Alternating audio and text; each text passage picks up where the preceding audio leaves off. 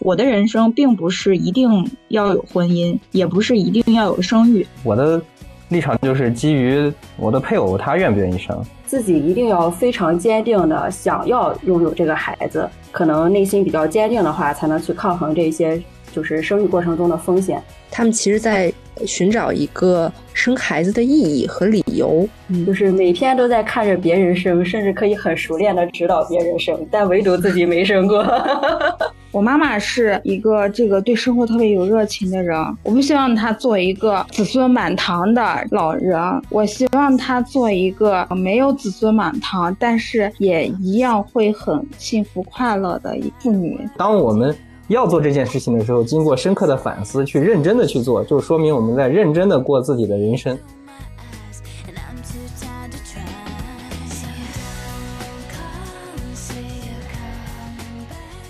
大家好，欢迎收听今天的山南海北 FM，我是主播小双。我们今天要讨论的主题是三孩时代，我们聊聊生育这件事儿。今天参与这次讨论的有小双、楼阁、谢谢、老谭和仙林。我是很想生孩子的小双，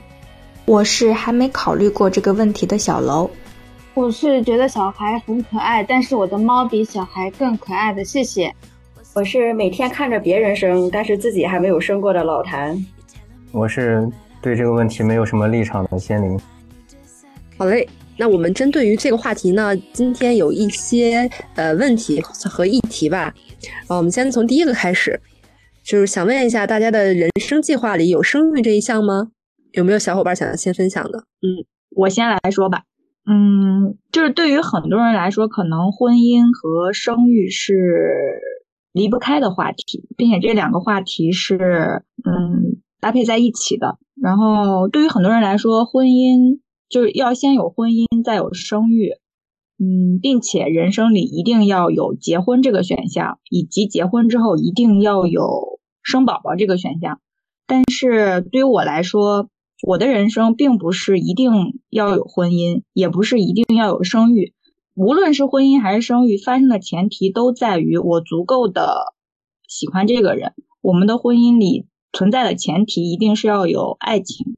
然后是因为我足够的爱他，然后我们有婚姻，然后是因为我们足够的相爱，我们才会想要有自己的。爱情的结晶才会有生育这个选项，所以这可能不是一个必选项。假如说我遇不到对的人，那可以不结婚，也可以不生育。如果我遇到了对方想要，那 OK，我足我足够喜欢你的话，我的人生里会有这个选项。嗯，所以你就觉得生育一定是爱情的结晶，它应该是两个人搭配去完成的一个使命，是这样吧？对。那谢谢呢？嗯，我的生育观可能更多的和从生育的角度来说，因为我现在已经有和我男朋友有一个比较长期的稳定的亲密关系，嗯，然后我们在生育问题上还没有非常这个系统全面的坐下来一起聊过，呃，但是呃，我自己有已经对生育有了一个比较明确的态度，就是。无论从这个意愿上、心智上，还是能力上，我觉得我自己目前都没有生育的打算。嗯，但是我那天和大家刚刚第一次聊完之后，我后来试想了一种情况，就是如果在意外的情况下有了小孩的话，我会不会选择放弃，还是继续留用？这个情况我自己在设想过程中是未知的，因为。我的一个基本的逻辑就是，就是不能随意去决定别人的生命，嗯，是不是该发生，是不是该结束。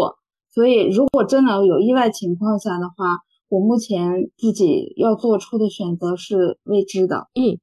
呃，那老谭呢？嗯，我目前暂时还没有考虑过到底生还是不生这个问题。但是因为天天在医院里看到很多的产妇在生孩子。然后也参与过很多这种产妇的抢救啊，新生儿的抢救。我是觉得，如果打算要生育的话，嗯，先不说这，因为生育它包括生和育两个方面嘛。先从这个怀孕分娩这个角度来说的话，真的是自己一定要非常坚定的想要拥有这个孩子，可能内心比较坚定的话，才能去抗衡这些就是生育过程中的风险。所以，如果决定要生的话，肯定是出于说我特别的想要有一个孩子，然后可能才会选择去生，就是这样。嗯，老谭是在医院工作，所以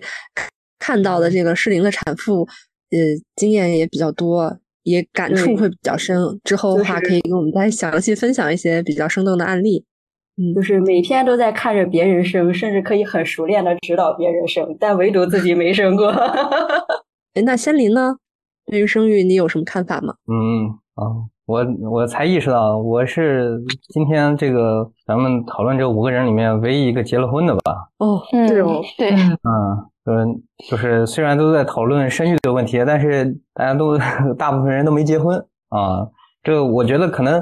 这个有一个很大的前提，就是就是可能是因为我结了婚了，所以我觉得这个呃，当然也是因为我是男性哈，所以在讨论生育这个话题上面，呃，可能我没有大家大家这个想的那么就是想法那么多啊。因为我我在讨论这个问题的时候，我觉得我的立场就是基于。我的配偶他愿不愿意生，然后再有就是条件是否成熟和合适，他倒不是说就是呃是是或者否的这么一个问题，因为我觉得就是不管你是你个人的人生，还是你整个这个婚姻，还是包括你这个适适婚适育的年龄，都是一个很长的，然后一时一刻的决定可能。就是一时一刻的想法，可能很很难做出最终的决定。可能就是你到了某个时刻，然后觉得合适了，或者说。到了某个时刻，觉得条件成熟了，或者是到了某个时刻，觉得不得不生了，这都都都有可能。然后，然后在这种条件下，可能就会有生育这一项。但是你要说是不是就是现在板上钉钉，就说我这辈子肯定要生一个，或者我这辈子肯定要生几个，这嗯很难说。嗯，就是目前目前来说，就是说对这个问题，嗯，没有什么很明确的这个立场和想法，就只是说基于接下来走一步看一步，看发展到。哪个阶段，然后包括自己个人的这个呃呃个人的家庭的整整个条件是否合适，然后再去考虑，然后再讨论这个问题。目前来说还是没有任何一个结果。小张，你呢？呃，我的话其实是。希望自己未来结婚并且生一个孩子，我还是相对来说传统一些的。呃，我之前跟我同事也聊过这个话题，他的话其实挺触动我的。他跟仙林一样，也是一个已婚人士。那他的表示是说，他们其实在寻找一个生孩子的意义和理由，就是他们现在的经济也比较成熟了，然后关系也很稳定，但是不知道生孩子是为了什么，所以他们想了解。自己生孩子的目的之后，然后再去计划生育，我觉得这个点其实是一个补充的视角，呃，还是也挺值得思考的一件事吧。嗯嗯，是的，我就是找不到任何要生孩子的目的意义在哪里，所以没有什么生孩子的意愿。嗯，所以可能也是随着我们的这个呃关系不断的相处和加深，嗯，会慢慢去探寻这个意义。那其实我们刚才聊的更多的关于生育，都是呃以这个结婚去为前提，或者更多的是以双方的很熟悉为前提。那我如果我们如果不结婚的话，你觉得还有其他关于生育的这种选择吗？就像前一段时间讨论比较热的。未婚生子的问题，嗯，可能是出于鼓励生育的角度，嗯，慢慢的我们也在放开这种，就是不一定非得结婚，然后你可以生宝宝这种这种选项，然后也会给大家带来一些，不管是伦理还是道德还是其他方面的经济压力方面的各种考量，因为不管怎么样。毕竟是生命，你只要是孩子出生，你就要对他的整个的生命负责任。当然是有婚姻的状态下，嗯，会更好。但是如果没有婚姻，对于现代女性来说，也不是说不能生育。如果要是技术成熟的条件下，就是因为现在很多人的观点可能是，就就像传统一点的观点，还都是说，嗯，我们一定要。结婚一定要生孩子，然后不管是你你是在哪个阶段，你只要完，就好像是任务一样，你好像你结完婚，然后嗯有了自己的宝宝，有了下一代，然后你这个使命才算完成一样。但是，就我不确定我未来会怎么样，但我唯一可以确定的就是我不会为了结婚而结婚，当然我也不会为了生育而生育。就是还是他要有一个前提，就是是两个人要足够的相爱，然后这样才是一个真正的基础。如果不结婚的话，嗯，我现在还想象不到未来是什么样的生育的选择。但是我稍微补充一点，就我是跑题了吗？没有没有，你继续。没有没有，以为你说完了。嗯，不是，我是那说刚才补充一点，大家讨论说生孩子的意义，我自己还没有想象到它。对我来说是一个怎样的意义？但是我目前听到了两种观点，就是包括跟朋友或周围的人聊的话，有聊过这个话题，就说你生育是为了什么？就是你要有自己的下一代，有自己的孩子是为了什么？有人说是为了体验，因为你的人生是在一个不断的体验的过程，不管是呃生活、工作、婚姻、家庭，是。每一个阶段有每一个阶段不同的感受，你整个的人生你就要体验各种的酸甜苦辣，然后各种不同的感受，这是一个我目前听到一个说法。另外一个说法是，我有个朋友说，我在世这个世界上可能没有什么特别喜欢、特别能够牵挂住我的东西。如果我有个孩子的话，那这个宝宝应该可以，就是。它是我自己的血脉，它是我对这个世界的眷恋，是一种牵绊在，所以我才能留在这个世界上。这是我目前听到的两个关于呃生育的意义的的观点吧，大概是这样。嗯，听小楼说完，我还是觉得小楼更多的是以两个人配合，或者是有一个很好的这种合作伙伴为前提下去选择这个生育，去聊这个生育的话题。嗯，对，那那谢谢这边呢，对于这个话题有什么想法吗？嗯，就是我还是顺着小罗老师之前刚开始的这个拒父留子的这个话题，辅助生育的话题来说，嗯，这个政策当然是好的，但是就是如果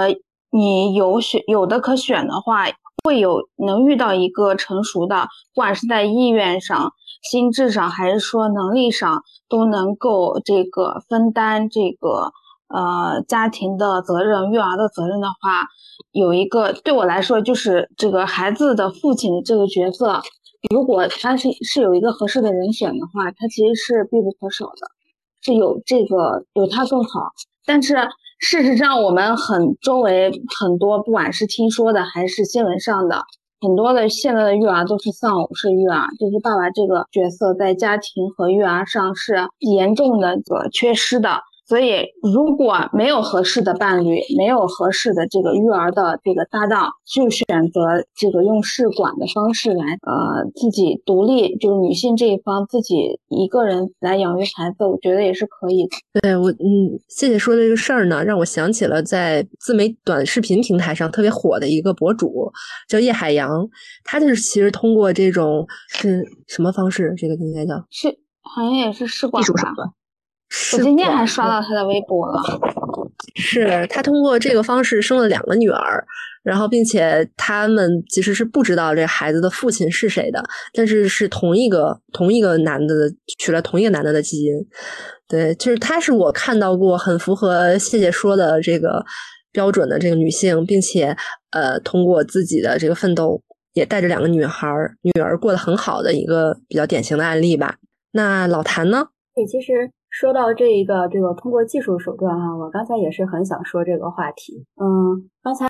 小楼说到的这个未婚生育哈，我感觉其实可能叫单身生育更好一点，因为就是如果确实是自己打算靠一个人生育的话，可能他就涉及不到婚不婚的问题了，所以也无所谓是说未婚还是怎怎么样。我觉得这个如果不结婚的话，我们对于生育的选择这个话题可能就要。就是分开来说，它到底是对于男性来说还是对于女性来说？我觉得对于男性来说好像没有什么 选择。嗯，所以就是说，可以，男性也可以。其实待会可以让仙灵这个聊一下。不是啊，这个，嗯，因为生育这件事情，这个对我来说，可能还是会从这个医学角度上考虑的更多。生育它首先就是要包括怀孕和分娩的，这个事情只能是对于女性来说的。所以对于男性来说，可能就是婚姻本身呢，它有一部分意义就是能够获得一个自己的后代。但是对于女性来说，我们不需要通过婚姻就可以拥有一个自己的后代。然后我们刚才说的这个单身生育，与，其他其实也分为这个，就是生育这个过程到底是怎么完成的？它是有性的还是无性的？就是有性的这个，咱们之前好像也讨论过，就是去父留子嘛，这个比较有争议性的这个话题。然后如果是无性的话，咱们通过这种辅助生殖技术，但是就我目前了解的。咱们国内应该是，嗯，国内的精子库应该还是不对这种就是单身未婚的女性开放的。我们在网上看到的好多案例，我之前也有跟那个国外留学的同学交流过，可能很多是通过国外的精子库获取来的。所以目前其实对于国内来说，可能这个单身生育吧，就是不管是从技术手段上来说，它是可以实现的，但是可能受到的限制还是比较多。嗯，当然，咱们也可以再观望一下，看看未来是不是政策上还会有什么改变。嗯，我暂时就是这样的想法。来，让那个最没有发言权的男性，唯一男性聊一聊对这个话题的看法。嗯，我觉得那个老谭刚刚说的提供了一个很好的一个视角，这是也是我觉得想补充的，就是说这个如果不结婚，然后又要想生育。这个问题好像不是说完全由个人决定的，而是说由外在的一些条件所提供。呃，刚刚老谭提供呃所补充的是一些关于生殖技术上面的问题。我我我觉得想还有一个要说的就是说，呃，他未来的这个养育和抚养的问题，就是说，比如说要是这个单单单亲妈妈是吧，或者说单身妈妈要要带着孩子。这个他没法上户口啊，有没有这些问题？然后孩子教育就是相关的这些政策，然后有没有给他提供一些相应的呃选择？然后呃，如果说只是说谈的只是生的问题，可能这个还很简单。但是因为还要包括他抚养和养育长大这个问题的话，可能就比较复杂。有时候这个父亲这个角色，呃，就像刚刚这个。呃，谢谢说的这个，好像是说在很多的这个婚姻关系里面是属于一种缺位，乃至于就是没有尽到自己的应尽的责任，这是一个方面。但是另一个方面就是说，如果对对于社会大众来说，好像如果没有这个父亲这个角色，或者说没有婚姻这么一种形式的话，然后一个女性她要带着她有一个孩子，并且要把这个孩子抚养长大。这个社会是否给她提供了相应的这样一些条件？可能，嗯，这个是要打问号的。所以，如果要选择说不结婚，然后还要有生育的话，这个不是说是一种，可能不是一种主动的选择，很多时候可能是一种，就是说是一种被动的。就是说，呃，我觉得在很多条件下，可能就是因为这个，一方面他觉得这个男的，呃，他不想不想和他结婚。再有，要么就是说他可能还有一部分人，就是他确实想要孩子，但是他也他也不想要呃一个这个不想要一个丈夫，所以不管是对于一个具体的这个男性个人，还是对于一个抽象的男性群体的排斥，可能都会让他选择这条路。所以刚刚我觉得那个谢谢说了一个，就是一个观点，就是说是说这个父亲这个角色是不可必不可少的。他可能恰恰就是说是一种社会观念上面的一种默认状态，就是默认一定就是一个家庭得是一男一女，然后构成的，然后再由他们然后生呃生育和养育一个孩子，是这样一个基本的组合，变成了一种默认状态。所以当你出现一个新的状态的时候，呃，可能相应的社会条件没有给他准备好，所以有些时候他并不是说他主动要选择这种条件，可能就是被动的。如果他有机会能够选择一种在社会上能够承认的一个形式，他可能也会回归到那样一种被社会认为是正统的形式里面，因为只有在那种条件下，可才能得到相应的支持。这是我大概的想法。嗯，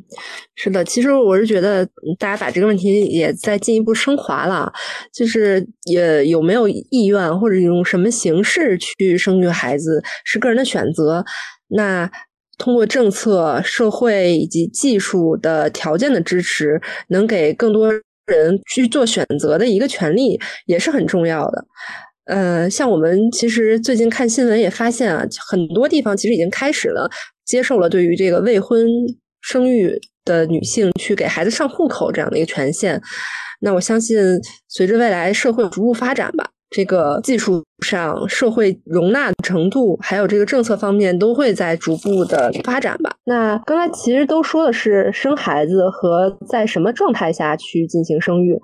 呃，我不知道大家有没有想过，如果不生育的话。呃，人生的道路会有什么不一样的结果吗？比如说，像是这个抖音里面刷到的这个大妈组团去养老，可能到六十岁、七十岁的时候还跟姐妹一起出国玩儿。呃，大家有没有想过不生育的这种人生道路呢？嗯，我有想过，而且我经常想，经常是想自己退休以后的幸福生活。呃，我我如果就是不生育，就是我的。呃，除了工作以外的时间，或者说退休之后的很多时间可以让自己来安排的话，嗯，我其实有很多很多想干的事情，比如说这个看书呀，然后我还想学这个书法，想学这个素描画画，想学一个乐器，以及想学这个我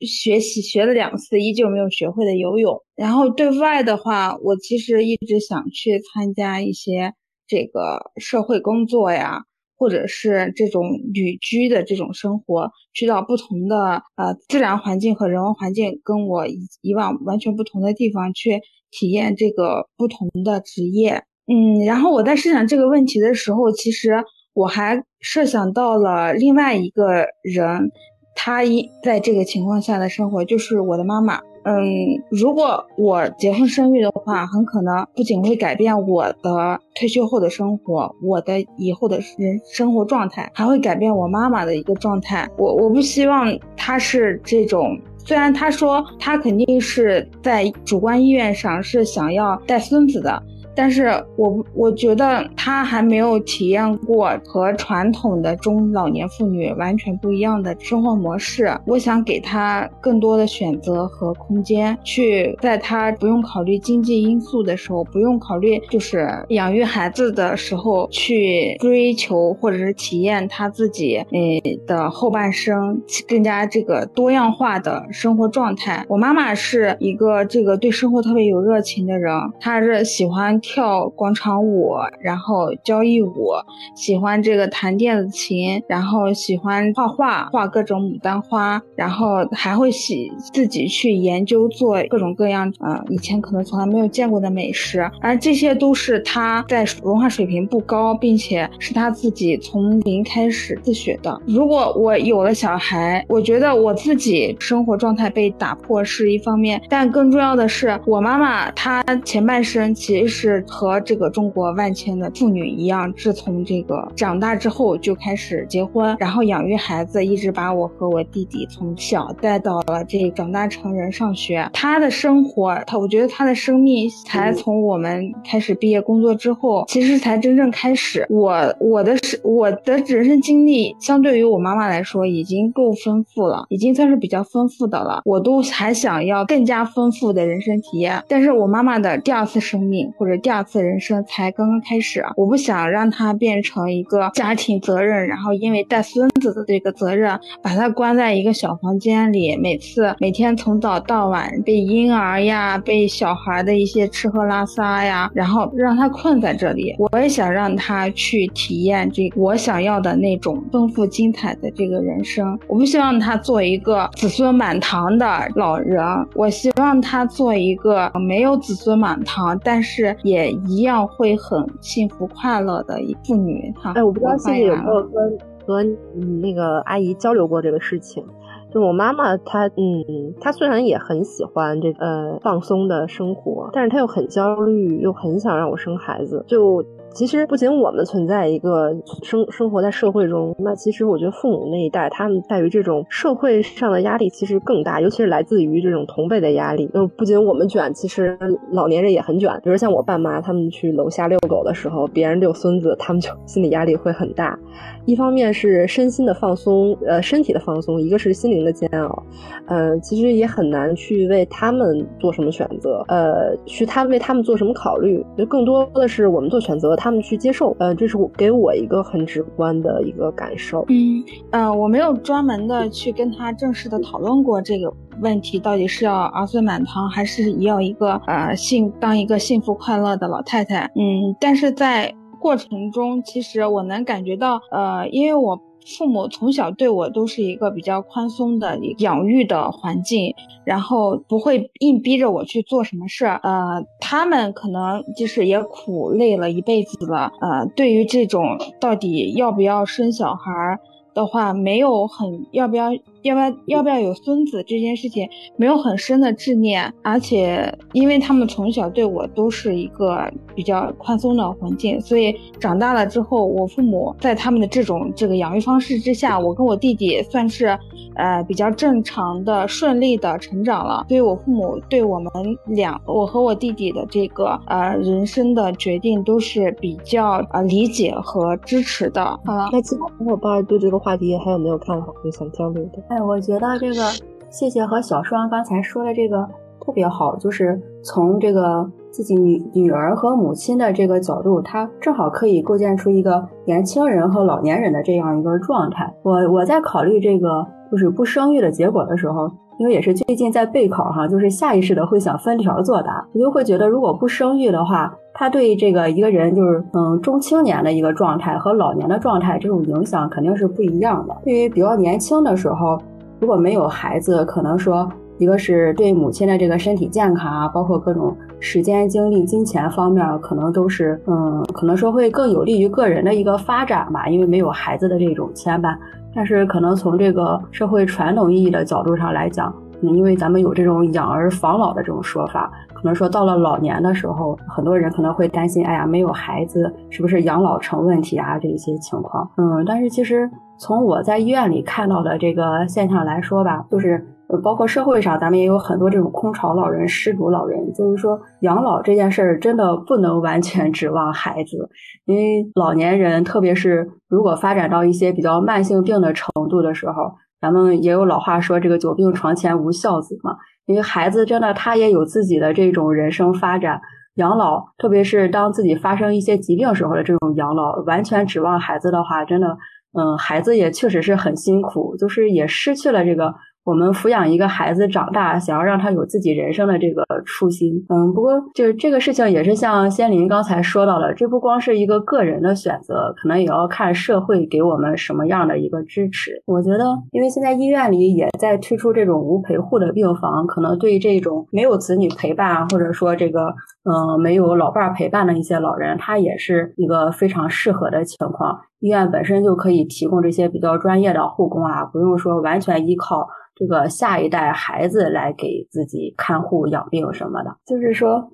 生育对咱们每一个人的影响，一方面年轻的时候可能说大家对这种养老的焦虑比较小，会觉得好像没有孩子会对个人的发展会更好。但是到了老年的时候，可能出于一种自己的养老的焦虑，可能会期待于说更有一个孩子。这两方面它也是一个矛盾的心态，可能我们还需要就是。再再进一步的探讨一下。再一个，我觉得其实年轻的时候，如果养育一个孩子，他本身也是一个丰富的人生经历。就像谢谢刚才说的，他想要去体验自己更丰富的人生。但其实有的时候养育一个孩子，包括说，嗯，我们怎跟孩子建立一个怎样的亲子关系，怎样跟他进行交流，这本身也是一个挺丰富的人生关系。我觉得在条件成熟的时候，也可以考虑一下，我们是否要选择，就是。嗯，选择生育或者说选择跟孩子建立这种关系。说的比较乱，大概就是这样。其实也就是说，这是人生的一道这个选答题，不是必答题。但是确实，嗯，也有很多的，也会给我们带来很多的这种人生体验。嗯，其实刚才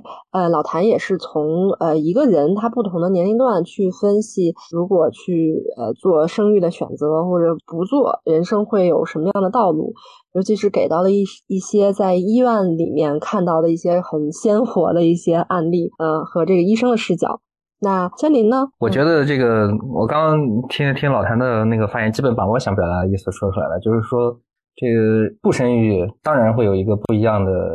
这个人生，但是如果生育也不代表说大家都会走向一个标准的一个走向，就是说一定是怎么样抚养他，然后怎么样又辛苦啊，然后怎么样又这个甚至于这个长辈要进进入这么一个属于孩子的这么一个环境里面，它其实也是一种多种选择的，甚至于包括你说你这个孩子你要把他养成什么样，你也是各种各样的选择，你要投入进多少人的。精力，然后去培养他，还是你要选择一种，就是大家觉得没有必要进入当下这么一个内卷的环境，也有可能，或者是你甚至于我我就这个倾家荡产，让他去国外读书是吧？让他去国外发展去，这也是一种状态。那还有，或者是到了什么，咱说一个极端状态，非常不幸，就刚刚老谭说的，万一他这个是吧？这个这个独生子女突然这个。在过程中夭折了，这也是一种，就是说，不是说生育就是一定走向的，就是不一样。然后，哎，不是不生育就一定走向是不一样的人生。你生育了，你走向的那个也不是一个标准点。嗯，这个我觉得这个可能对于这个关于生育和人生的想象，其实是可能是多种多样的。但是我还想强调，就是说，对于所谓的这个。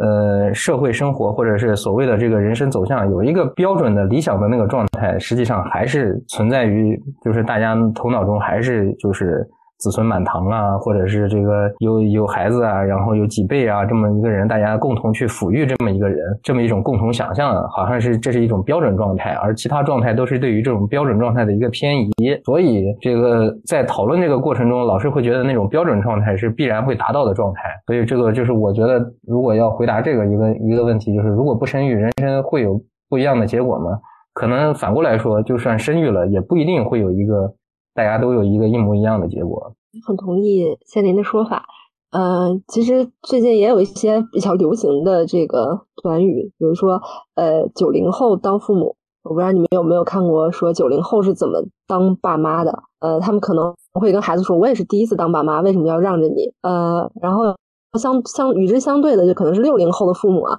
他们对孩子就说的是：“哎呀，我就只有你这一个孩子，我要用尽自己的全部心力奉献给你，甚至奉献给你的孩子，就是有非非常有奉献精神的这种父母。也就像刚才谢林说的，可能对于这个什么样的人，呃，怎么样是什么样的父母，随着这个社会的发展，其实都是多种多样的。可能有这种奉献型的父母，也有这种呃很朋克型的父母，啊，甚至。”呃，也有是跟孩子一起成长的父母，就就多种多样的，不一定是呃哪一种。那我们也有自己的选择权，选择生或者不生，或者是说生完了之后去当什么样的爸妈，其实都是会有不一样的一些结果的。那其实如果再返回到这个话题的话，你们会觉得什么样的人适合生育？那什么样的人适合呃不生育呢？我觉得，嗯。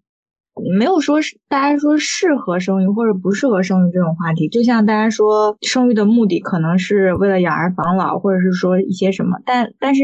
因为每个人会有自己不同的选择嘛，人生也不是说就一定是，就像刚才先生说，不一定都是标准的答案，也可能会有一些偏移。但是不管怎么样，假如说你要是生育的话，首先要做好心理跟生理两方面的准备吧，就是你。要在一个生理条件和心理条件都比较成熟的情况下，呃，才会更更好的去迎接这个孩子的到来，以及更好的去去养育他。首先就是身体条件上，不管是男生还是女生，你你你首先要对对方或者对自己的身体都要负责任嘛。然后心理方面其实更重要，就是你要做好充充足的。心理准备，如果是像那种，就是就在年纪特别小的情况下，你可能还没有自己还没有承担起养育自己的这个责任，就是你可能还养活不了自己，然后你就觉得因为意外或因为什么其他的原因，你就有一个宝宝，那你还没有照顾好自己，你怎么能照顾好他呢？就像，就如果用专业一点的话来说，就是如果你要作为一个父母的话，按照法律的术语，你就应该有教育或者是保护未成年子女的这种义务。所以你如果没有，首先自己还没有照顾好自己。然后你怎么才能去保护你自己的孩子呢？我是觉得你首先要负责任，然后你才应该会会更好的承担对下一代的责任。嗯，我我来回答一下吧。嗯，因为这个问题就是我也经常问自己，我和我男朋友到底适不适合当父母？然后问着问着，我就发现这好像不是一个可以预先提前就定性的问题。因为我我以为我自己是，如果当了父母，我是会，我是比较给予孩子爱和自由的这种父母。但事实上，我养了猫之后，我就是类比一下，我养了猫之后，我发现，呃，我当时的预想也是我要让我的小猫健康快乐的长大，但是我实际上在养猫的过程中，也会有一些做不到自己心理预设的这个标准的时候。呃，就是猫猫有时候这个它有自己想要独处的时候，但那个时候我可能又想让它陪着我，所以我就会用我这个的蛮力把它这个固定在我怀里。但那个时候它其实心里肯定是不愿意的，是很抗拒的。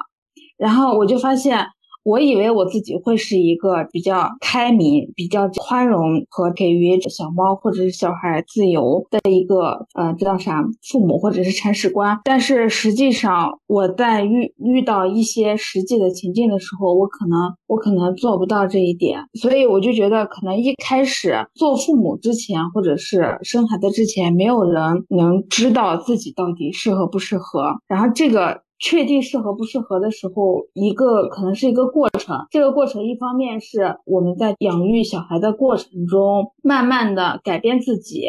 把一些原来不适合的呃一些管理方式，然后加以调整和改进。呃，另一方面也可能是一个暴露出自己这真正的内心想要的、想成为父母的特的一种特性的过程。所以可能到了最后的最后，才能知道自己到底适不适合做父母。嗯，如果以这个结果来判断的话，我觉得。每一个正常的这个健康平安长大，呃，到十八岁的小孩的父母，可能。都算是比较适合的父母，嗯，就这些。天林一脸慈祥，你你说一下，你为什么笑得那么开心？嗯，因为这个问题是我问的。其实我是想从嗯反过来一个角度来说，就是说，嗯，什么样的人适合适合生育，什么样的人适合不生育，其实不是不是单是或者说甚至不是由自己主观决定的，可能更多的是由自己的财力、自己的经济条件和自己的学识水平和自己的对于整个自己的呃周围的社交圈决定的。当当你这个周围有更多的人有这样的选择啊，然后这个社会能够接受你，然后你自己有足够的经济条件，能够实现你将来的这个，就是我们刚刚说的很实际的一个养老的问题。那么这些人可能能够选择不育不生育，而对于绝大部分人来说，他们没有这个选项。就是说，不是说呃社会呃社会给你这两个选择，你要么生要么不生，而是说你不得不生。有时候就是呃你不是说我要准备好了，然后我这个条件也够了，然后包括我。我自己生理或者心理上面都做好了准备，有时候就是这个让你该该生孩子啊，让你该结婚了，你去结婚，哎，然后结完婚了，你就应该顺理成章的生孩子，就去生了。而且对于整个，如果从整个整个人类来说吧，至少绝大部分人，他不是说我们我条件成熟了，然后我才开始生孩子，而是说你年龄到了，你差不多到这个时候了，然后你就该生了。然后至于你有没有继续生他养他的条件，甚至于。对于不同的人来说，这个条件是不断的拔高的。当你这个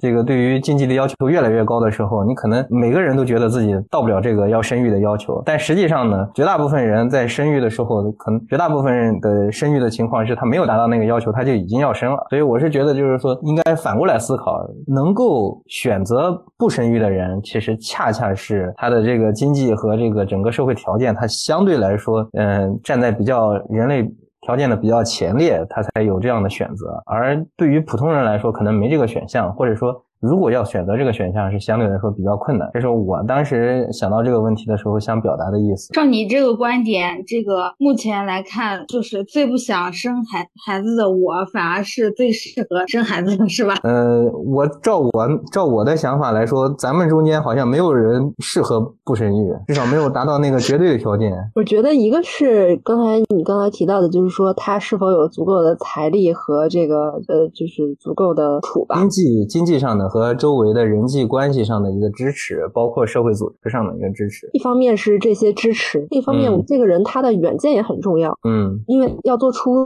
最对于自己养老方面的考虑，其实是未来三十年之后的事情。他要对这个三十年之后的事情有一个判断，有一个预期。他预期未来的未来的条件是可以不用不用再关注这个社会上面对他的这个规范和要求，就是说，呃，周围人的流言蜚语对他来说不重要。对那他应该有他的内心才对，其实这个这个话题我也是想说，就是没有说什么样的人适合结婚生育，什么样的人适合不婚不育，最重要的是看什么样的条件适合做怎么样的选择。目前来说，其实嗯，大部分大部分的人都是适合结婚生育的，因为这个外界的社会条件就是想推着我们走这条路的。如果想主动做这个不婚不育的选择，确实就是开了一个困难模式。啊，你们都觉得选择不生育是更困难吗？我我之前有跟我同事聊，然后他们也觉得，我如果选择不生育的话，以后的遇遇到的这个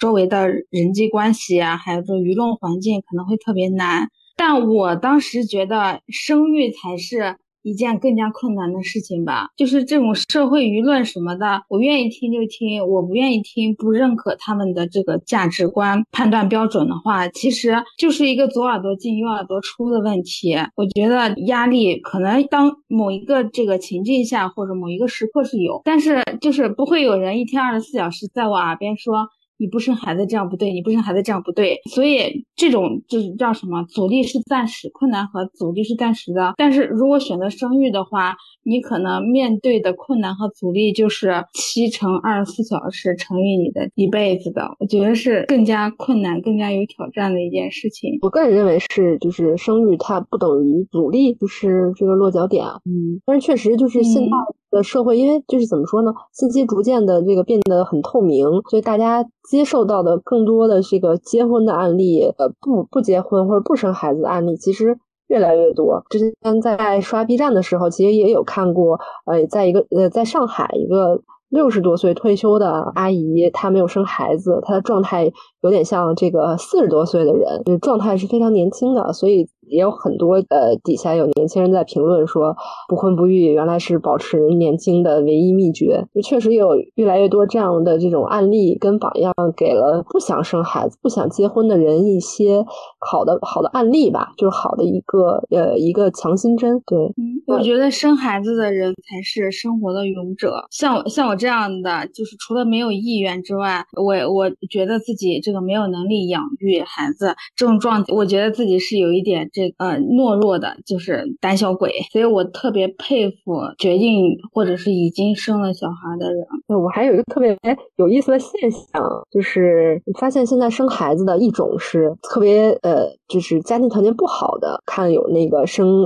二胎、生三胎，甚至有的女生可能十七八岁就开始生育；还有一种就是家庭条件特别特别好的，很优越的，一下可能生了四个孩子，呃，然后反而到中间的，像我们这批人，就是。在生育与否的这个议题中，会平衡很多利弊，去做不断的再去讨论，再去找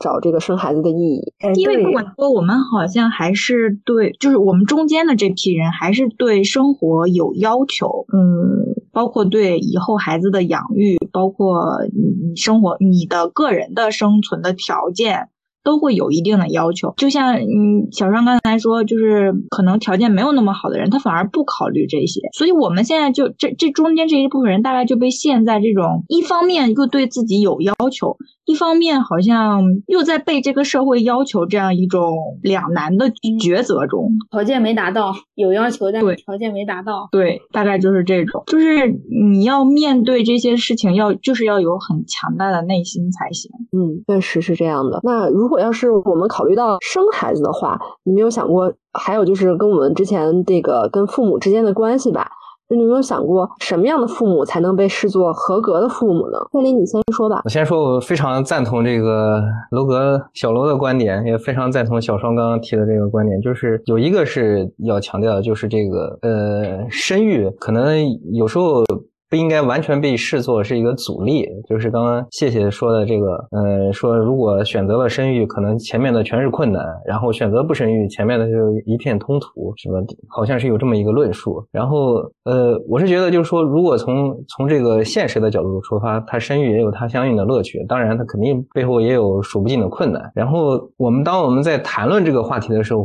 我们没有经历这件事，自然会呃不自觉的把这个困难，呃，把这件事它。的困难的一面放大，所以自然而然的会，甚至于会要求我们要达到那个条件，有一个理想状态。然后，如果想要达到那个理想状态，是有多么多么难。所以，这就是我接下来就是我又问的一个问题，就是到底你怎么样觉得，就是我要达到什么条件，然后我才能是个是一个合格的父母？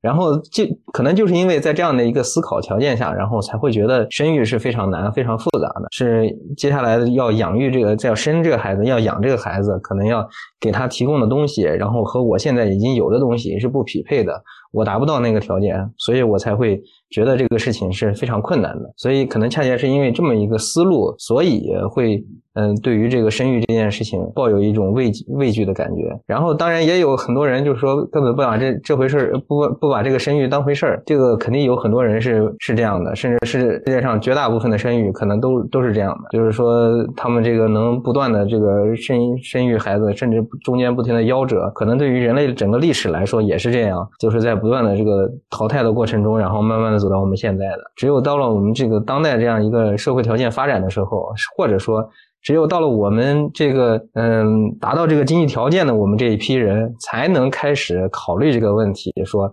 我应该要达到什么条件，以后要给他提供什么样的条件，然后我应该有这些经济基础，有这些心理生理上的准备之后，然后才去生孩子。嗯，然后至于具体来说。到底什么样是算是一个合格的父母？然后包括说什么样的子女算是合格的子女？然后我们要怎么样，就是说选择一种亲子关系？其实是我想，我想更想听听大家聊，因为这个问题的话，我自己对对这个我没有很很这个很明确的这个一个答案，就是说到底什么样算合格，或者说什么样算正确？包括刚刚谢谢讲讲了说那个。养那个猫是吧？我这个养那个猫，我非要非要把它抱着，不让它动。那假如他说是觉得这个猫肯定不快乐，但是对于父母来说，就是我们真的回到这个亲子关系中，父母来说，这个父母肯定不只是鼓励然后抚养这这么一种状态，他肯定也要对子女有一种训诫，尤其是当这个孩子他如果要这个是吧，要犯错误的时候，要做错事儿的时候，你肯定要规范他的行为。你要告诉他什么是正确，什么是错误，然后包括在呃有些时候，当你这个呃我们现在可能都已经不太提倡呃正正确的这个观点是不提倡打孩子了，但是。我小时候都都经历过这个挨打呀、挨揍啊什么之类的这种状态。那么现在这个这个环境下，还还能不能要求这个一个父母该怎么样去文明的教育孩子？然后如果是不是选择了这种打骂的方式，是不是就是不合格的父母了？这也是一个问题。包括说，如果这个孩子真的是将来培育出来他十恶不赦，是吧？他就是要干各种各样的坏事儿你是不是真的要走到那个是吧？大义灭亲，还是还是什么样的程度？这些都是一个问题，所以我很很很很想听听大家的意见啊！我来回答一下吧。我感觉 你的这个问题好像是指名道姓要要要要来问我的。嗯，就是什么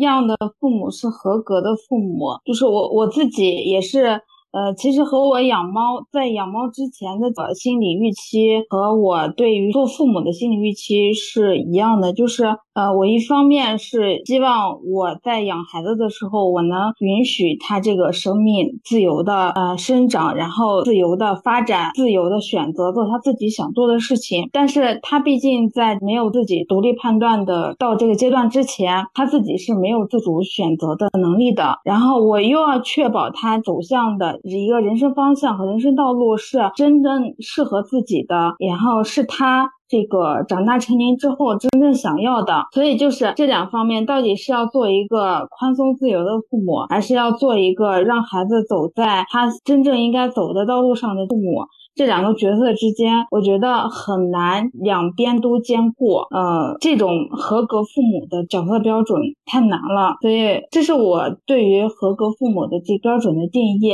但我同时也知道，这在现实生活中是。不可能做到的。要在谢谢的那个标准中做到一个合格的父母，实在是太难了。那不知道那个 小楼跟老谭对于这个合格的父母有什么自己的想法吗？那我先来说一下。嗯，其实我觉得没有没有人天生就会是合格的父母，也没有人是天生就会是合格的子女。大家可能都是在一个动态的成长变化的过程中。嗯，我其实这两年嗯对亲子关系会有一点想法。以前是不会意识到这个问题，我可能就会觉得我跟我爸妈的关系就是就是属于这种无话不说的那种。以前我跟我妈妈呢是属于无话不谈的那种，就是我的任何事情我都会跟她分享，好的坏的那种都会说，然后聊的也比较多，然后她也能全面的掌握我的动态。我们可能更像偏向朋友一种的相处方式，但是因为毕竟是。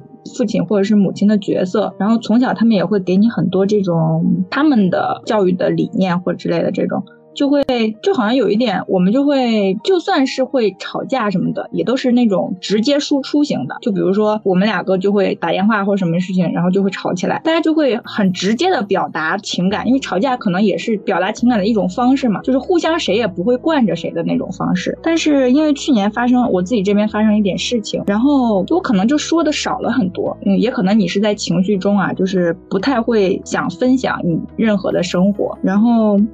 然后有一天打电话的时候，我就发现我妈妈有一点小心翼翼，就她跟我讲话的时候，那个感觉就变了。以前她可能就是完全不惯着我，然后你你对我态度不好，我就立刻就会说你，然后你就是这样对你妈妈的吗？她就会直接就甚至可以挂你电话那种。然后那天打电话，她就会好像很小心翼翼，不敢。触碰到你那个点一样，然后那一瞬间我就觉得有一点难过，但其实好像你也在意识到你跟父母之间的这个关系是慢慢的你占了上风一样，就是他们要更多的关注到你的情绪一样，而你不能再像小朋友那样去任性，去毫无顾忌的表达情绪了，你也要照顾到他们的感受。就像前一段时间看了一个那种视频，也是刷到的嘛，就是有一个儿子带着。年老的母亲去医院看病，然后，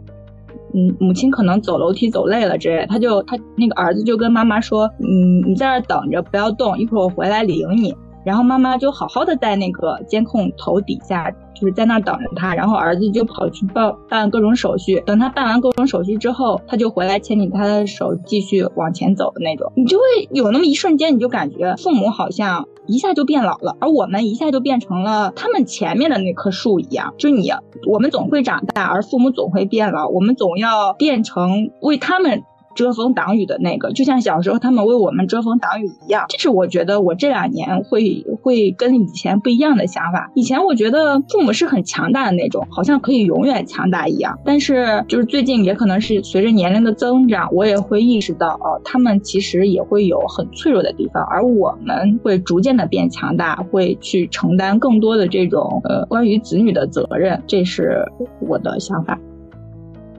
哎，我是觉得，呃，楼哥说的这个，这个自己的经历哈，它恰好反映出了我们和父母的这个亲子关系，其实它不是一成不变的。特别是说这个，就是就是非常年幼的子女和这种青壮年的父母，到转变成一个父母年老之后，孩子到了一个青壮年的状态，他这个亲子关系肯定是会发生一些动态变化的。就包括说，怎么样能成为一个合格的父母？其实这个合格的。这个标准我感觉也是没有什么很固定的标准，就不管说是这个呃社会条件、物质条件啊，还是说跟孩子构建的这种亲子关系，我觉得很难找出一个非常标准的条件来定义说，哎，达到了一个什么样的标准就是合格，达不到它就是不合格的。就比如说，嗯，我们养育孩子需要准备一些这种物质条件的成，就是看条件是不是成熟。那你说到底达到什么样的条件才算成熟呢？像可仙林说的。咱们的这个条件，它是在不断拔高的。比如说，我现在哎手里攒到了多少钱，我觉得我想要有更多的钱的时候，可能才会给孩子更好的条件。哎，达到了更多的钱时候，我觉得是不是有更更多的钱的时候，孩子的条件会变得更好？那这样的话，这个条件就是它永远是在往上走的，很难说有一个固定的界限，说哎到了这个界限就合格了，不达到这个界限就不合格。那就像如果这样说的话，比如说那种富豪养出来的孩子就都是好孩子嘛，他们就都是合格的父母嘛。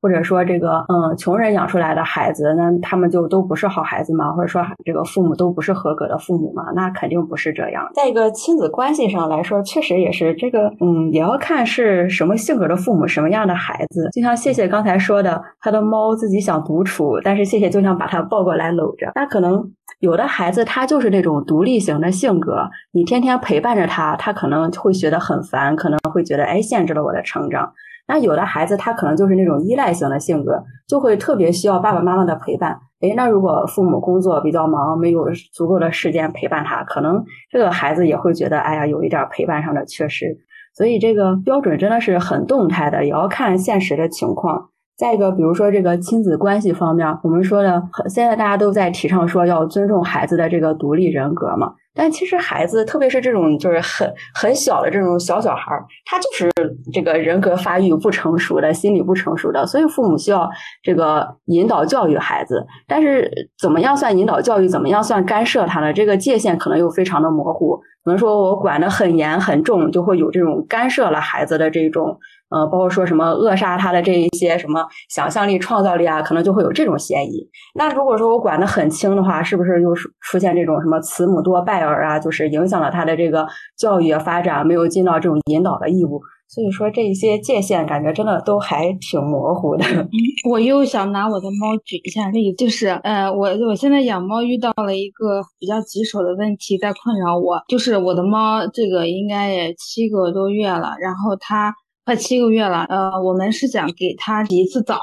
然后呢，问题就就在我把它带到这个宠物店去之后，小猫这个胆子特别小，然后反抗的非常激烈，然后宠物店的医生就不建议我们就把它让它在宠物店里洗，所以我又把它抱回家。抱回家之后呢，它自己对水非常的对水龙头，然后对水非常的排斥。我上周把它抱在洗手池，呃，周围想把水龙头打开，把它屁股周围的毛洗一洗的时候，就遭到了它的疯狂抵抗，然后给我胸口拉了一道口子。呃，然后我们现在就很纠结的问题在于，我们俩想给它这创造一个这个干净的环境，因为它半年也没有洗澡了，然后平常它想爬哪就爬哪，我们也不会刻意的呃阻拦它去。它确实身上就是应该有灰，需要清洁了。但是它我们的小猫这个心理上，嗯，和生理上都非常抵抗这个洗澡，然后淋淋水，然后进水盆这件事情，所以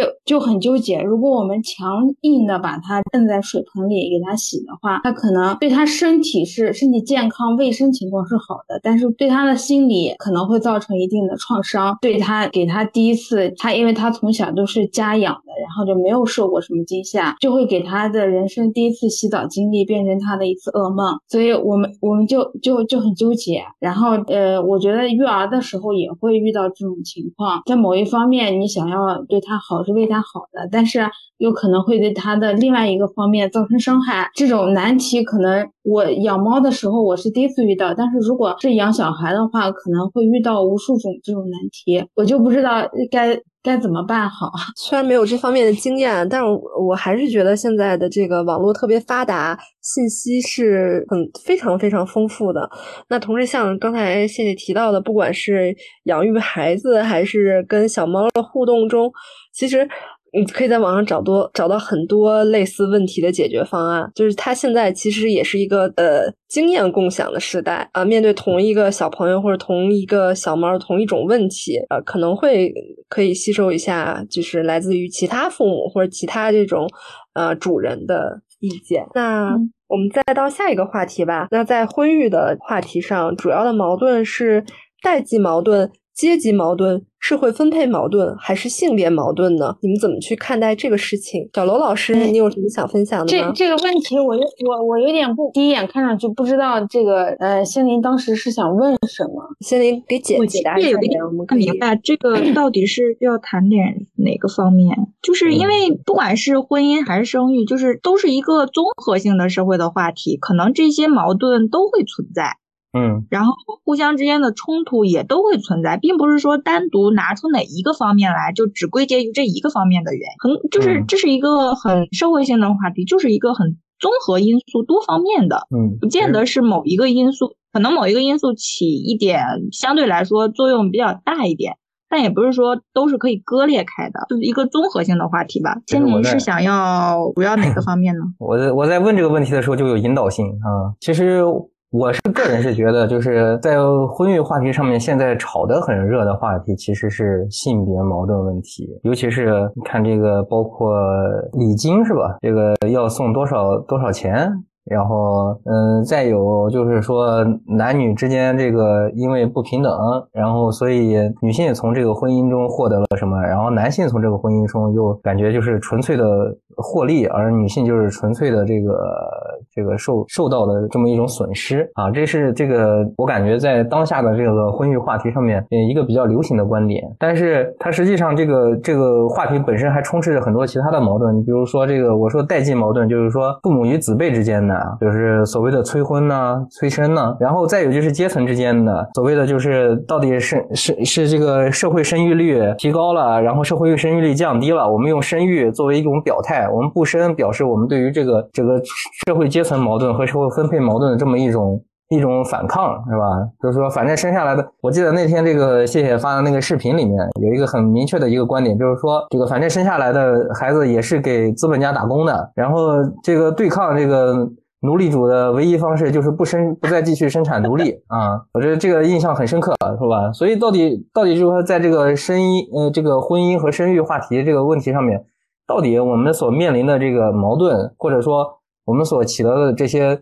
呃观念之间的冲突，到底是主要在哪些方面？然后再再有就是我们基于这个真正的我们周围的社会经验和社会现实出发，到底哪些方面确实是呃很严重，而哪些方面可能只是一种。在这个互联网话题上面的一个热闹，而并不是说是一种社反映真正的社会现实。我想问的问题其实是这个。然后我自己个人的倾向呢，我是认为性别矛盾其实是最次要的矛盾，可能。在整个这个婚育的这个话题中间，呃，父母与子辈的，然后包括这个整个社会在这个社会矛盾方面，那些方面可能是更主要的。所以我就呃提出这个问题，其实也是另一个就是回应，就是刚呃一开始那个谢谢发的那个视频里面，我觉得他有点炒这个男女这个对立，这个吃这个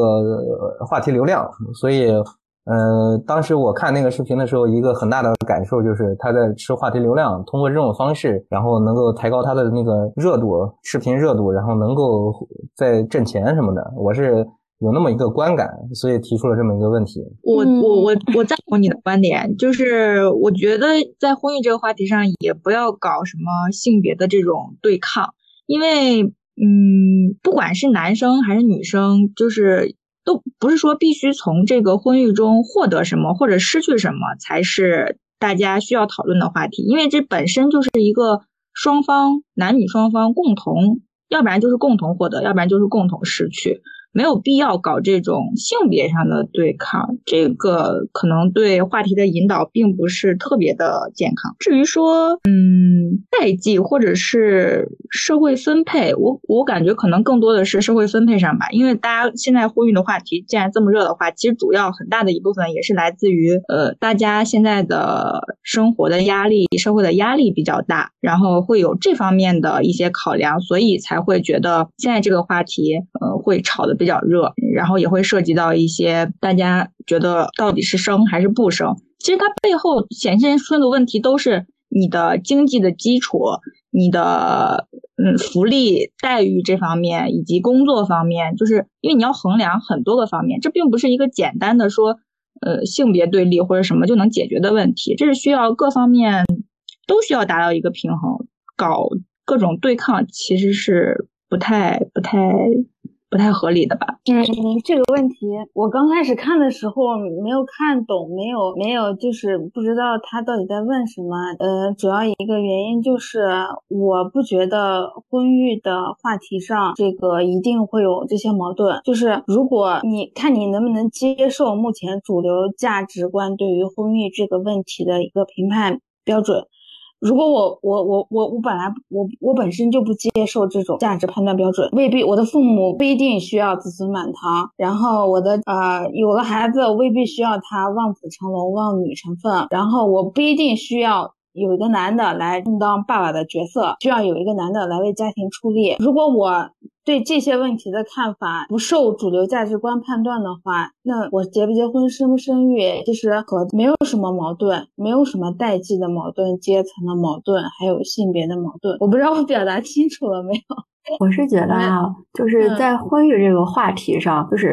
咱们要看它是宏观考虑，还是就是从具具体到我们每一个人的婚姻上来讨论。就是刚才心灵说，他觉得在这个婚。婚姻的话题上，可能性别矛盾不是那么的明显。我觉得可能还不是这样的。如果从这个宏观的角度上说，这个整体趋势的这种婚育的话，我觉得肯定还是有性别矛盾的。当然，咱具体到每一个人，就是每一个个个体的这个婚育上的话，可能说我们在可以进行这个各种各样的调整。但是就目前的现状来说，在这个婚育就是整体这个宏观的婚育上，性别矛盾还是存在的。就嗯，咱们刚才包括说这个，就是结了婚之后可以再考虑生育还是不生育这个事儿，其实这也是就是最近这几十年才出现的这种把婚姻和生育解除绑定的。那如果就是婚姻和生育绑定在一起的话，女性她其实就是付出了这种生育的这种代价，然后，嗯，咱不说每一个个体的婚姻，从这个整体的角度上来说，在婚育就是在婚姻里边，女性她就是付出的更多的。那如果再往前追溯，比如说这个在建国之前啊，那种就是传统古老的那种婚姻，它就是要求女性来这个生很多的孩子来繁衍后代，这个延续这个宗族的这一种，它其实就是对女性的一种压迫。所以我觉得从宏观上来讲的话，这个性别矛盾。肯定是存在的，包括咱们也可以就是说引出下一个话题，说在婚育当中，这个生育的话，女性她在这个事业和个人发展上就是受到限制的。当然，如果具体到每一个个体的这个婚姻生活，我们可以说这个呃，这个父亲和母亲、丈夫和妻子之间，我们可以进行沟通、进行调整，怎么样？呃，就是每个人付出的多少都可以再商量，但是我觉得，就是起码从我们国家整体的这个现状来说，大的这种婚育条件上来说，我感觉这个女性确实是付出的更多，然后就是付出的代价也更大，这个受到的限制更多，确实还是存在性别矛盾的。我问这个问题，就是为了这个，嗯，想讨论这个问题，想提出这个，就是是是是，呃，这样一种男女观念上的一种差异哈，因为可能更多情况下确实是没有这种切身的。感受，所以再加上对于这个话题本身，嗯，当这个越炒越热的时候啊，它有时候会让人产生一种反感。我谈一点个人的体验哈，就是在这个呃，不管是结婚还是生育这些。网络话题的讨论中，呃，一开始我还是比较站在这个支持的这一方，但是比较站在支持这个女性发声的这一方。但是后来呢，随着这个话题越炒越热，尤其是当这种极端化，然后再有一个呢，就是走向这种仇恨，然后包括呢，就是说用这种方式去碰瓷儿，然后再有就是吃流量，对这种这样一些话题内容开始感到反感的时候，对这个话题本身呢，就觉得它这个可能。热度过高，然后对于一些更加深层的，然后或者说呃，对于一些可能在现实生活中更切身的，对我来说更切身的那么一些呃矛盾或者那么一些呃不公正，它没有得到一个反应，而把这种呃热度全部给抢去了，然后导致一些其他的话题没有被得到深入的探讨。这是我这个在讨论这个性别话题的时候。我所就是产生的一些观感，我在看了这个很多的这个讨论之后，发现到后面确实是一开始可能还有相应的这个男性在支持这个声音，但是发现后来慢慢的这个很多男性在这个讨论的议题中逐渐开始走向反面，可能也是因为就是对于这个一个话题热度，他当他这个讨论的过多，然后可能也会造成一种就是大家对于这个话题本身的一种觉得不够。呃，讲来讲去还是这么一套，有一种叫什么看烦了、听烦了这么一种感觉。但是至于就是说这个性别矛盾本身到底是不是这个婚育话题当中的主要矛盾，我还是持保留看法。我还是认为，这个就是说在结婚和生育上面，嗯，因为男女要就是进行一个合作，所以我觉得主要矛盾还不是在这个性别上，主要矛盾应该还是处于就是说你在哪个阶层，然后或者说。你在这个整个社会分配中，呃，你处于一种什么状态？然后你在这个社会分分配中能不能获得一种公正的，呃，能不能得到公正的待遇？我觉得这个方面可能是呃更主要的矛盾。而性别矛盾呢，可能它只是一个延伸的矛盾，它并不是主要的。甚至于对于绝大多数人来说，如果能够在其他方面，嗯，获得一种更公正的待遇，那么性别矛盾相对来说，它的这个所带来的这种差异可能能减少。我觉得仙林说的这个其实很有道理，就是现在可能主要的还是一种这个阶层矛盾或者社会分配矛盾这方面的问题。就是，嗯，其实你看这个，就是从古到今的这个婚育变化也能看出来，以前因为女性。不能进入公共社会工作，他只能依附男性。所以，在这个婚姻当中，可能这个性别矛盾很明显的就是男性压迫女性的这种比较明显。哎，但是现在女性可以参与工作了之后，可能在婚姻当中，男女的这个就会更平等一些。但是目前在生育这个问题上呢，你看社会对女性她就是嗯会要求的更苛刻一些。如果说有一天在生育这个问题上，社会也能够给出一个比较宽容的环境，可能这个生育矛盾它也就不再成为一个这个婚姻当中的一个矛盾了。就感觉确实是在这个阶层。或者社会社会分配方面，其实还是起到一个挺重要的作用。我是觉得，我追问一句，你说，就是你你刚才说。呃，网络上的那些包括视频呀、观点也好，就是把生育的某一方面放大宣传了，然后忽略了另外一个方面，但是也是比较实际的情况。你觉得这个被忽略的是哪一哪一个方面？我觉得被忽略的就是，比如说你说哈，我们谈一个具体的情况，比如说你说这个呃，在一个这个打工阶层里阶层里面，然后这个男的出去打工，然后。所以导致这个女性要完全承担起她这个育儿的这种这样一种压力，然后导致你所说的这种什么丧偶式育儿。但是他这种男性，这个打工家庭里面这种这个男性，他不他选择这个没有办法将自自己的精力投入到育儿生活中，可能恰恰是因为他在他的那个社会阶层里面，他需要投入他全全身心的这种呃劳动力，然后去获得你这个家庭的所要支持的这么一些经济收入啊。然后，如果是一个阔太太，是吧？是一个阔的家庭里面，确实，那男的也有时间，然后女的呢也能请月嫂，是吧？所以他们当然，这个好像在这个孩子的教育上面，好像好像都是都是一个模范性的这个父亲和母亲。然后这种，嗯，这两个情况，不是说这两个男性他自己本身在道德上面有什么差异，而可能就是因为他在这个社会阶层和这整个社会分配之中。还是处于一个不平等的状态。嗯，我我我觉得这个我们可能对丧偶式育儿的看法有认定标准有有有差异。你像你说的那种，就是父亲出去打工，然后成年不在家，母亲在家一个人照顾小孩，这种其实不不是丧偶。他的父亲角色依旧没有，他没有缺失，他只不过是在外提供给家庭提供经济支持。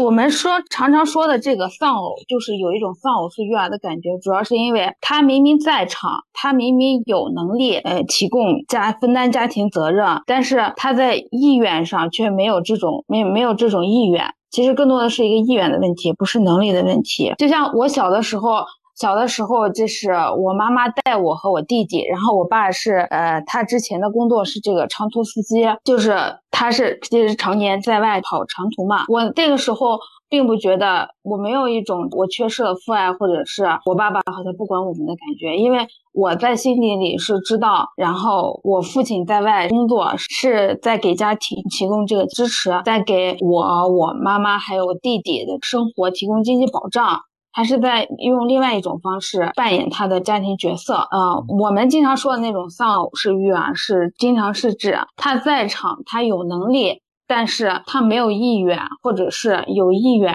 也表现的不是很强烈的这种家庭责任的缺失，叫做丧偶式育儿。嗯，我嗯那种当然肯定我能理解你说的那个意思。嗯，然后网上那种视频抨击的也是这种现象，其实不是不是那种因为能力上，然后没有经济条件，然后给孩子的这个爱或者是家对家庭的有形的付出少了。他那种视频抨击的也是也是我们更常见的一种意愿上的这种丧偶。然后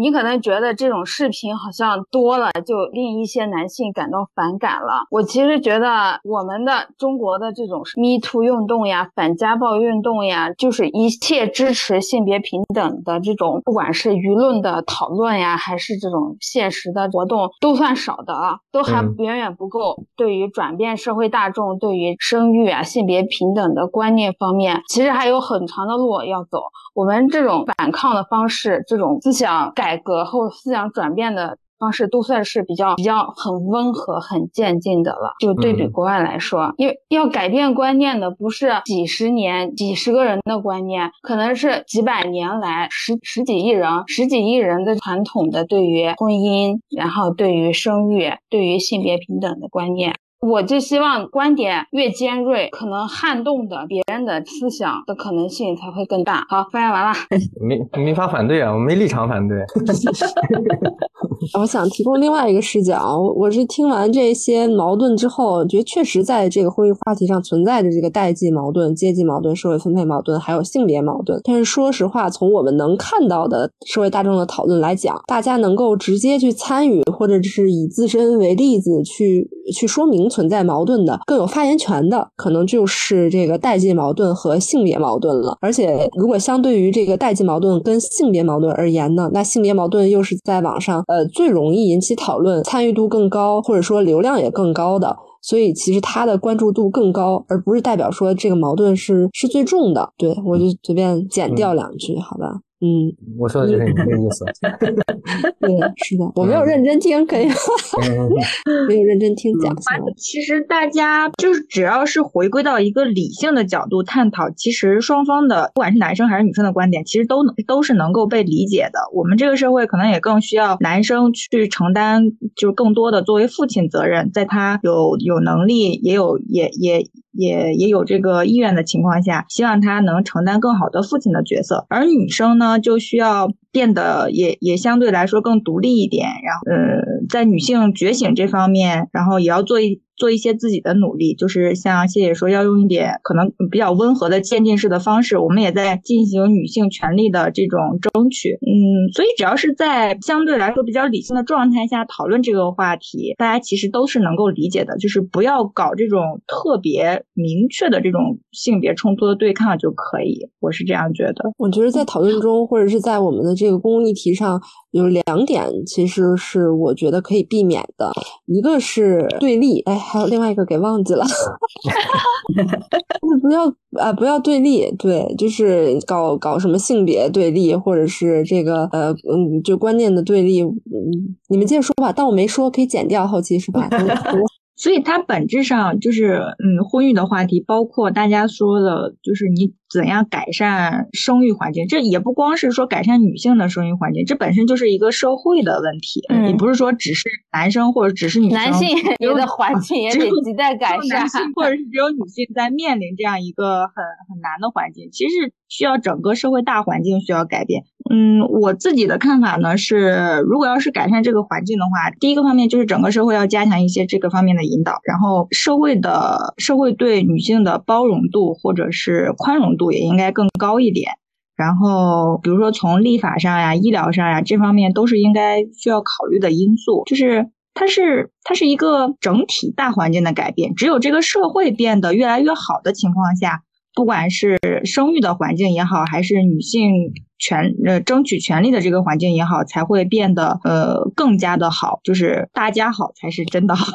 我是觉得这个社会改善这件事儿，它需要很多的政，就是配套政策来出现。嗯比如说现在这个，比如说女性找工作的时候，如果受到这个生育的限制，咱们现在网上有很多呼声比较高的，比如说什么男女同休产假呀，哎，反正女性也要休，男性也要休，就消除这种区别。但是又有的人说这样是不是影响生产力？然后大家就说，哎，是不是给这种就是比如说休产假的企业减税？或者是怎么样的，就是嗯，国家来承担这一部分的损失，而不是让企业个人承担，让企业就是通过减税，它抵消这种女性休产假就是受到这种损失，是不是会对女性更好一些？当然，这些议题现在都没有实施，也都是在讨论，或者说是不是会有一些更好的这种措施来这个抵消这种生育的这个风歧视吧。我觉得其实我们国家也是有在往这个方面努力的。我最切实感受到的一点就是，呃，现在对这个科研人员哈，他很多这个。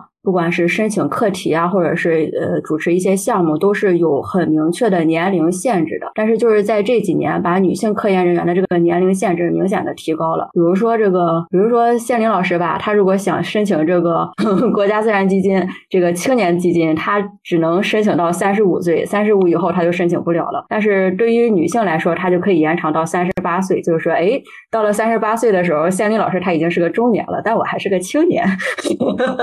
就是。呃，采取这样一些措施吧，都是可以说对女性在事业发展上，就是能够抵消掉一些这个生育所带来的代价。因为确实生育从从怀孕十个月，再到这个生育哺乳六个月，再到后面孩子的这个长大，他对母亲的这种依赖，确实是很消耗时间的。能在年龄方面放宽这种限制，确实是对女性来说可能发展更好一些。但是吧，就是但是吧，感觉现在这些措施也还是很有限呀。这个女性在这个事业方面。的歧视还是真的非常明显，特别是在医，因为我自己在这个医疗行业里边，我觉得医疗行业真的是一个非常歧视女性的行业，就是发展太难了。这也是一个社会大的这个环境，它还是需要就是要做到完全消除这种限制和歧视，我觉得还是需要很长的时间。但是也是能看到它确实是在往好的方向发展。咱们想想，其实。这个咱们国家的这个女性受教育，然后到这个公共领域参加工作，其实也不到一百年的时间。我觉得还是要往往前走，往前发展吧。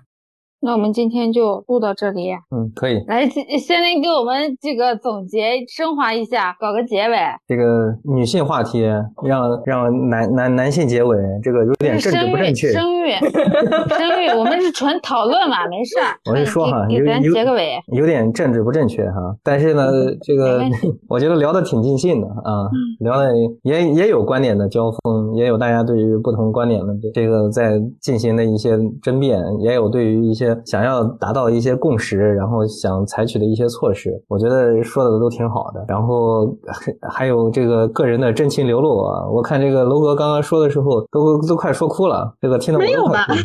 对对对，我也有这种感觉。有，你都快把我说哭了。哪个部分？就亲子部分。是讲讲讲讲你母亲的时候。切切身的亲子部分，我觉得这个因为你的感受嘛。